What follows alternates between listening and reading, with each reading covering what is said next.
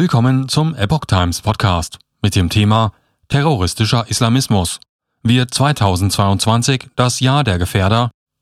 Ein Artikel von Epoch Times vom 22. März 2022. Noch nie wurden aus deutschen Gefängnissen so viele Islamisten entlassen, wie es vermutlich in diesem Jahr sein werden. Fast 40 verurteilte Personen mit Kontext zu einer islamistischen Terrororganisation oder aus dem Phänomenbereich Islamismus kommen frei. Das ergab eine Anfrage von Tichys Einblick bei den zuständigen Behörden der einzelnen Bundesländer. Zuvor hatte die Welt darüber berichtet. Der Straftatbestand der Verurteilten lautet extremistisch motivierte Anlasstat, Bildung oder Unterstützung einer terroristischen Vereinigung, spezifisch terroristische Straftat aus dem Phänomenbereich Islamismus, Unterstützung einer Terrororganisation, Aufnahme von Beziehungen zur Begehung oder Anleitung einer schweren staatsgefährdenden Gewalttat oder Terrorfinanzierung.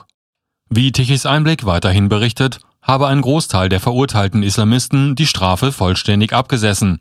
Voraussichtlich werde aber auch ein ganzes islamistisches Personenpotenzial auf Bewährung entlassen, die nur zwei Drittel ihrer Haftstrafe abgesessen habe. Gerichtlich müsse über diese Fälle noch entschieden werden. Das Justizministerium Hamburg teilte mit, dass bei diesem Personenkreis vorzeitige Haftentlassungen üblich wären. Seit Jahren werden in Deutschland viele Islamisten unter Ausschluss der Öffentlichkeit unbemerkt entlassen. Grundsätzlich sei die Entlassung von Gefährdern Verschlusssache. 551 islamistische Gefährder hat das Bundeskriminalamt registriert und davon sind derzeit 100 in deutschen Gefängnissen inhaftiert.